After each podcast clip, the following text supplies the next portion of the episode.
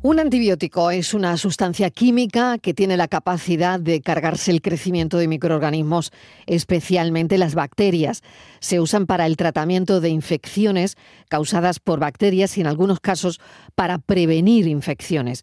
La acción de los antibióticos se basa en interferir procesos específicos que son vitales para la supervivencia y la proliferación de las bacterias. Es importante destacar que los antibióticos son efectivos únicamente contra las bacterias y no tienen un impacto directo en virus o en otros tipos de microorganismos. Además, el uso inapropiado o excesivo de antibióticos puede llevar al desarrollo de resistencia bacteriana, que no es otra cosa que reducir la eficacia de estos medicamentos con el tiempo por tu salud en la tarde de Canal Sur Radio. Hablaremos, por supuesto, de los antibióticos hoy, que es su día, además, pero cerca de 400 neonatos del Hospital de Valme en Sevilla se benefician de la solidaridad de las madres donantes de leche. Patricia Torres, bienvenida. Hola Marilo, buenas tardes. En el marco de la celebración del Día Mundial del Prematuro, la unidad de neonatología del Hospital Universitario de Valme de Sevilla pone especial énfasis en los beneficios clínicos de la lactancia materna y en caso de no disponer de la leche de la propia madre, de la leche humana donada. Una efeméride que este centro aprovecha para agradecer la solidaridad de las madres sonantes de su banco eh, captador y receptor. En julio de 2017, el Hospital Universitario de Valme se acreditaba como centro receptor de leche humana donada, configurándose como centro satélite colaborador del banco de leche materna más cercano, en este caso ubicado en el Hospital Universitario Virgen del Rocío de Sevilla.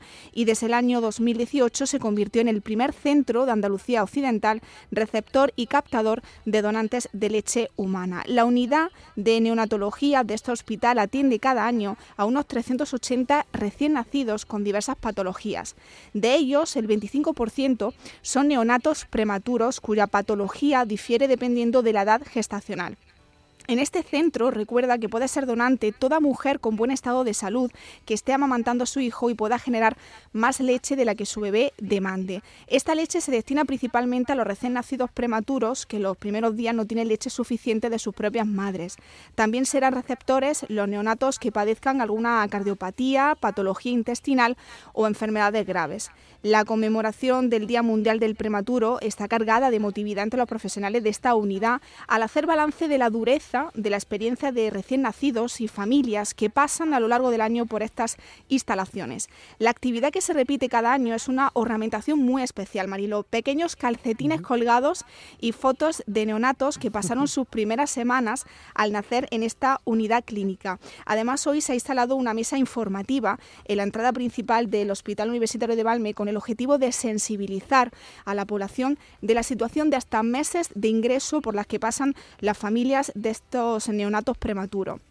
Es fundamental visibilizar el apoyo que se le brinda desde neonatología y la labor callada que realizan los profesionales en su atención a estos pequeños héroes para sacarlos adelante en su lucha por la vida. Asimismo, durante esta mañana se ha llevado a cabo una suelta de globos que simboliza el valor del esfuerzo diario de las familias que consiguen que la vida de sus hijos sea lo más feliz posible.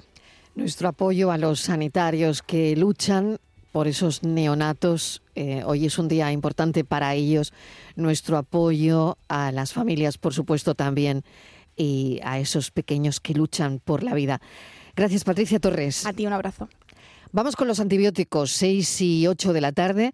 Las resistencias bacterianas ocasionan 35.000 muertes al año en este país, según la Sociedad Española de Enfermedades Infecciosas y Microbiología Clínica. Un informe de la Organización Mundial de la Salud alerta sobre las malas prácticas en torno al uso de antibióticos que suponen una amenaza seria en materia de salud pública, ya que favorecen la generación de esas resistencias de las que ya hemos hablado y conocemos. No hay nada peor que la resistencia a un antibiótico, ¿no? Y eso puede causar enfermedades graves, pueden causar mayores tasas de mortalidad y un mayor riesgo de complicaciones, ingresos hospitalarios también. Así que hoy vamos a hablar de falsas creencias con los antibióticos de la mano de Carlos Mateos, como los viernes solemos hacer coordinador del Instituto Salud Sin Bulos. Y también vamos a tener a un representante del Consejo General de Farmacéuticos. Carlos Mateo, buenas tardes, bienvenido. Buenas tardes, Marilo. Desde Salud Sin Bulos hicisteis un informe el año pasado con el Consejo de Farmacéuticos sobre eh, la gente que conversaba en redes sociales sobre antibióticos. ¿Qué encontrasteis? Bueno, pues la desinformación sobre antibióticos es un tema que está muy presente en redes sociales.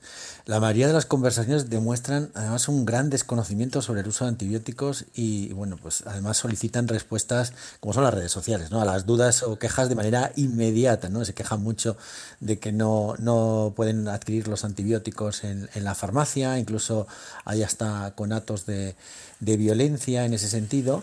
Eh, y, bueno, pues también hay, eh, por supuesto, farmacéuticos que, que hablan de esas, eh, esa violencia que le manifiestan pues algunos al ver que no les dan un medicamento, un antibiótico, que es un medicamento de prescripción en la farmacia sin, sin una receta. ¿no? Y luego también aparecen muchos influencers que además lo recomiendan sin ningún sentido. Oye, ¿y qué daño pueden hacer estos influencers? Porque, claro, hay mucha gente, la propia palabra eh, lo dice, ¿no? Tienen muchísimos seguidores y, claro, no siempre eh, hablan con propiedad, sobre todo en asuntos médicos, ¿no? Y de salud. Pues sí, la verdad que eh, algunos de estos, como bien dices, tienen millones de seguidores y cuentan auténticas barbaridades de antibióticos, pues que se autoprescriben ellos mismos. Por ejemplo, les sale un grano y se aplican una toallita con antibióticos o tienen una infección vírica y se toman antibióticos, a pesar de que ahora lo, lo hablaremos con, con, el experto, pues eh, esto no, no sirve, no, no vale para ello, pero como siguen sus propias recomendaciones, pues esto es lo que pasa, ¿no? Pero bueno, afortunadamente también hay divulgadores sanitarios que si bien tienen menos seguidores que estos grandes influencers que son de moda y belleza, bueno, pues también le responden y también hay, un, hay esa contestación también en redes sociales, que eso es lo positivo. Y habéis organizado un, concurso de proyectos para combatir precisamente, y a mí esto me, me, gusta mucho de todo lo que hacéis, esto me encanta, ¿no? Para combatir la desinformación en antibióticos. ¿En qué consiste, Carlos? Bueno, pues esto es un, un, evento que organizamos todos los años, es un hackathon de salud, es un encuentro eh, para impulsar iniciativas digitales en salud con retos que ayuden a, combatir la desinformación, en este caso en medicamentos y en antibióticos en particular. ¿no? Y bueno, pues hay, hay posibilidades de aplicaciones, videojuegos educativos, sistemas de alertas en redes sociales, inteligencia artificial, etcétera, bueno, pues que, intentan combatir esa desinformación. Animamos pues a, sobre todo a profesionales sanitarios que tienen una idea eh, de solución digital para eh, combatir esta desinformación de antibióticos que, se presente y bueno, pues les buscamos premios eh, para impulsar esas iniciativas. A menudo se piensa, eh, la verdad es que los antibióticos son la solución para cualquier tipo de cosa que nos pase, ¿no?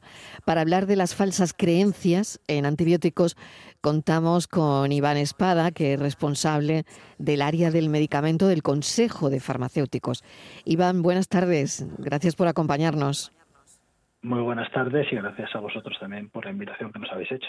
Bueno, no, no son los antibióticos la solución para todo. Esto es lo primero, mm, sobre todo para determinados tipos de infección, incluidas las virales, como la gripe o el resfriado.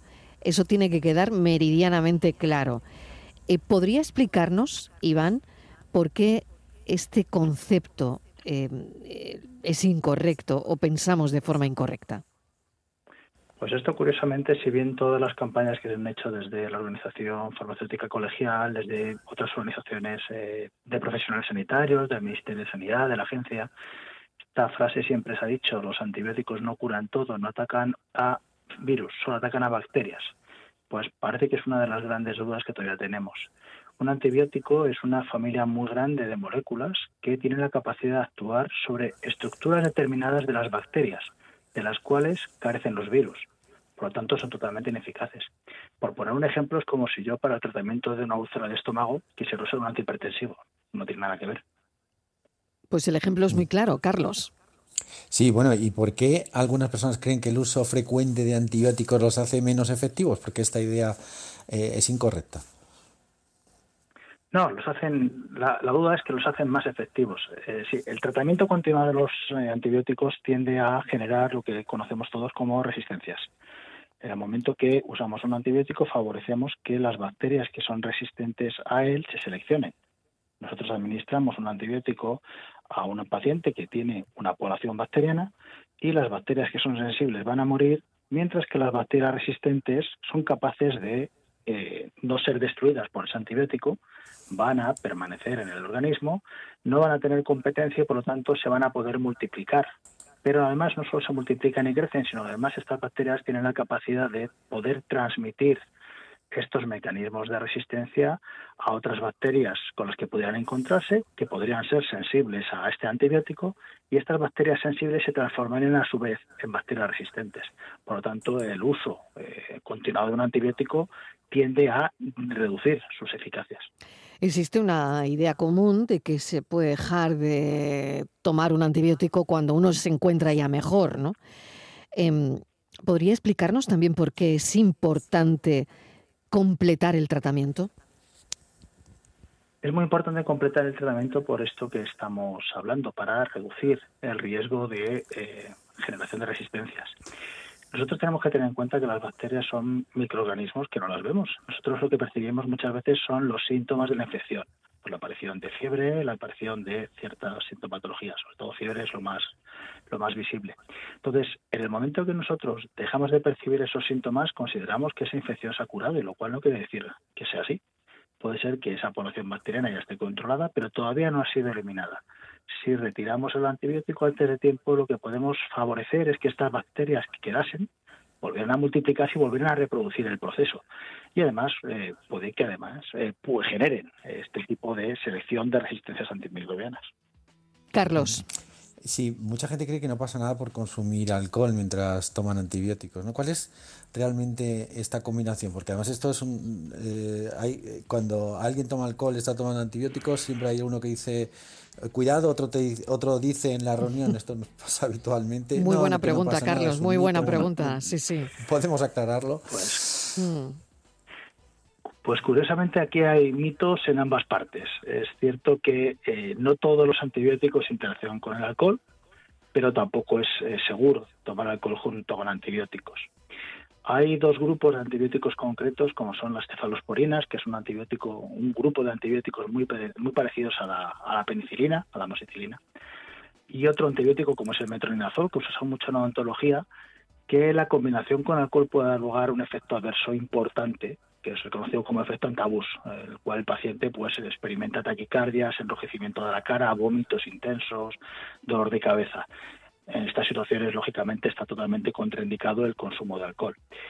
El resto de antibióticos realmente no tienen interacción con alcohol, pero sí es cierto que tenemos que tener en cuenta que tanto el alcohol cómo los antibióticos pueden tener cierto efecto irritante de la mucosa gástrica, por lo que, eh, por regla general, no es nunca aconsejable eh, usar alcohol mientras estamos en un tratamiento con antibiótico, pero sobre todo con los dos primeros es lo que hay que evitar siempre. Voy a hacer una pequeña pausa, pongo unos anuncios y enseguida continuamos hablando sobre los antibióticos. La tarde de Canal Sur Radio con Mariló Maldonado. Estamos hablando de los antibióticos, lo estamos haciendo con Iván Espada, responsable del área del medicamento del Consejo de Farmacéuticos, y también con Carlos Mateos del Instituto Salud Sin Bulos. A veces se piensa que el uso correcto de antibióticos no contribuye a la resistencia bacteriana. ¿Podría explicarnos eh, cómo surge realmente esa resistencia, Iván? Lamentablemente la resistencia a los antibacterianos va a aparecer si se usen bien o no se usen bien. vamos a explicar a, qué se debe. Tenemos que tener en cuenta que la mayoría de los antibióticos que tenemos actualmente son productos de determinados microorganismos que producen para atacar a otras bacterias y favorecer eh, su selección natural. Soy una bacteria, produzco un antibiótico, elimino a la competencia, así yo tengo alimento y puedo crecer. De la misma manera que estas bacterias o estos hongos producen ciertos antibióticos, estos mecanismos de ataque, también los microorganismos tienen mecanismos de defensa, mecanismos de resistencia para luchar contra estos antibióticos y protegerte del ataque de otra bacteria. Por lo tanto, el empleo de un antibiótico, de un antimicrobiano, va a favorecer eh, la destrucción de estos microorganismos sensibles y los resistentes se van a poder multiplicar porque no van a encontrar otros con los que otros microorganismos con los que competir. Por lo tanto, tenemos que tener claro que la, la, resistencia a los antibióticos es un proceso natural que se produce en la naturaleza. El uso de los antibióticos lo que va a hacer es favorecer la selección de estos microorganismos, pero de forma artificial. Esto no quiere decir que no debamos utilizar un antibiótico, porque como estoy diciendo, la resistencia es un fenómeno que va a aparecer simplemente por su uso. Lo que tenemos que tener muy claro es que tenemos que hacer un uso adecuado y racional. Tenemos que restringir su uso solo a aquellas situaciones en las que sea necesario y además de la manera adecuada para reducir en la medida de lo posible el riesgo de selección de estas bacterias resistentes. Carlos.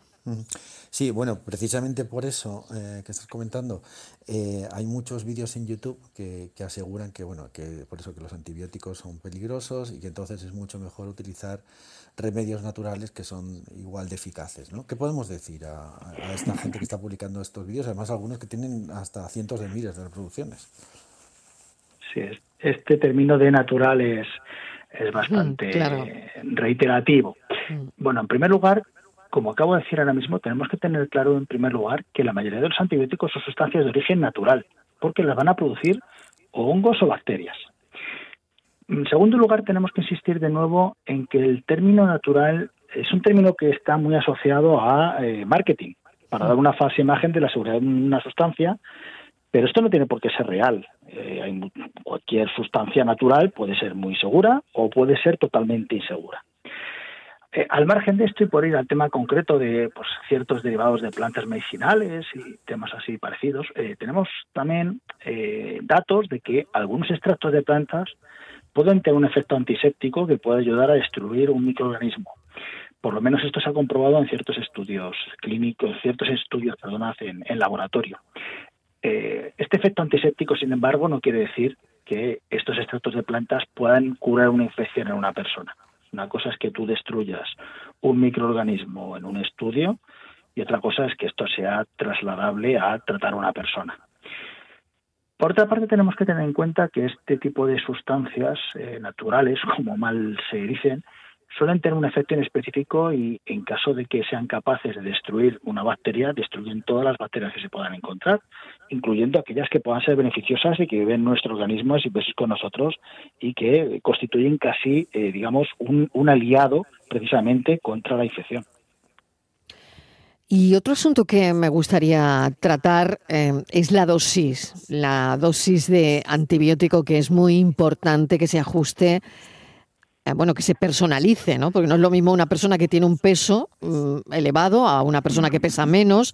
En fin, ¿puede hablarnos sobre la importancia de esa personalización de los antibióticos, que es muy importante? Los antibióticos hay que tener en cuenta siempre que es una sustancia muy particular. Yo cuando trato a una persona hipertensa, estoy tratando a la persona, estoy tratando a un cuerpo humano. En el caso de un antibiótico, yo solo administro a una persona, pero el antibiótico no va dirigido a la persona, va dirigido a matar a la bacteria. Cada bacteria va a tener una concentración de antibiótico en la cual éste es capaz de matarla. Por lo tanto, yo más que hablar de individualizar la dosis por la persona, en primer lugar hay que tener claro que las dosis se deben de individualizar en función de la bacteria. Es decir, yo puedo tener una infección respiratoria que puede ser producido por diferentes bacterias y cada una de estas bacterias va a tener una dosis determinada de antibiótico. Además hay que tener en cuenta que las bacterias pueden estar en zonas diferentes en nuestro organismo y queremos eh, que la dosis que doy de antibiótico haga que llegue en la cantidad necesaria al punto en el cual esté la bacteria para destruirla. No va a ser lo mismo destruir una bacteria que esté infectando la piel que zonas más profundas como puede ser el intestino o el pulmón o ya zonas mm, internas del cuerpo como es el cerebro o, una articulación. Por ello, para una misma bacteria, como estaba diciendo antes, también hay que tener en cuenta dónde se está produciendo la infección para individualizar la dosis. Y finalmente, y también, como muy bien has dicho, hay que tener en cuenta al paciente, con el objetivo de administrar la dosis que sea necesaria para matar a esta bacteria, pero con el menor riesgo posible de generar reacciones adversas. Por lo tanto, es, como todos sabemos, importante personalizar la dosis en estas mm, ciertas personas de, digamos, extremas, ¿no? como pueden ser niños, personas con edad muy avanzada o personas que puedan tener una enfermedad del hígado o el riñón, que son los dos órganos que van a favorecer luego la eliminación del antibiótico. Sí, Carlos. Sí, bueno, pues se cree también que los antibióticos no afectan a la eficacia de otros medicamentos. ¿Esto es cierto o cómo se puede aclarar esto? Cualquier sustancia que demos al organismo va a tener interacciones con otros medicamentos que el paciente pueda estar tomando. Los antibióticos son otra sustancia más que también tiene interacciones. Cuando administramos un antibiótico a un paciente que está en tratamiento con más medicamentos, cuantos más tratamientos, más fármacos reciba ese paciente, mayor es el riesgo de interacciones. Estas interacciones finalmente pueden dar lugar a una toxicidad, aparición de reacciones adversas de mayor o menor gravedad, o también por el contrario puede dar lugar a una pérdida de eficacia de alguno de estos tratamientos. La lista de posibles interacciones de los antibióticos es, es, importante y es variada porque tengamos en cuenta que, como hemos dicho antes, es un grupo muy heterogéneo de sustancias que tiene efectos muy diferentes. Por ello, siempre es recomendable consultar con un profesional sanitario para conocer el riesgo de interacciones que cada uno de nosotros tenemos cuando tomamos un antibiótico. Y por supuesto, siempre tenemos acceso al prospecto del medicamento donde podemos consultar esta información en cualquier momento y que nos sirve como apoyo a cualquier información que nos sea trasladado este profesional sanitario. Ha sido un tutorial sobre antibióticos. Nos quedan algunos asuntos que trataremos en otro programa, pero le agradecemos enormemente a Iván Espada, responsable del área del medicamento del Consejo de Farmacéuticos que hoy mm, nos haya ayudado a abordar este asunto porque es el Día de los Antibióticos Día Mundial. Y a Carlos, como siempre, Carlos Mateos, coordinador de Salud Sin Bulos, las gracias. Un saludo. Un placer, muchas gracias. Un saludo a todos.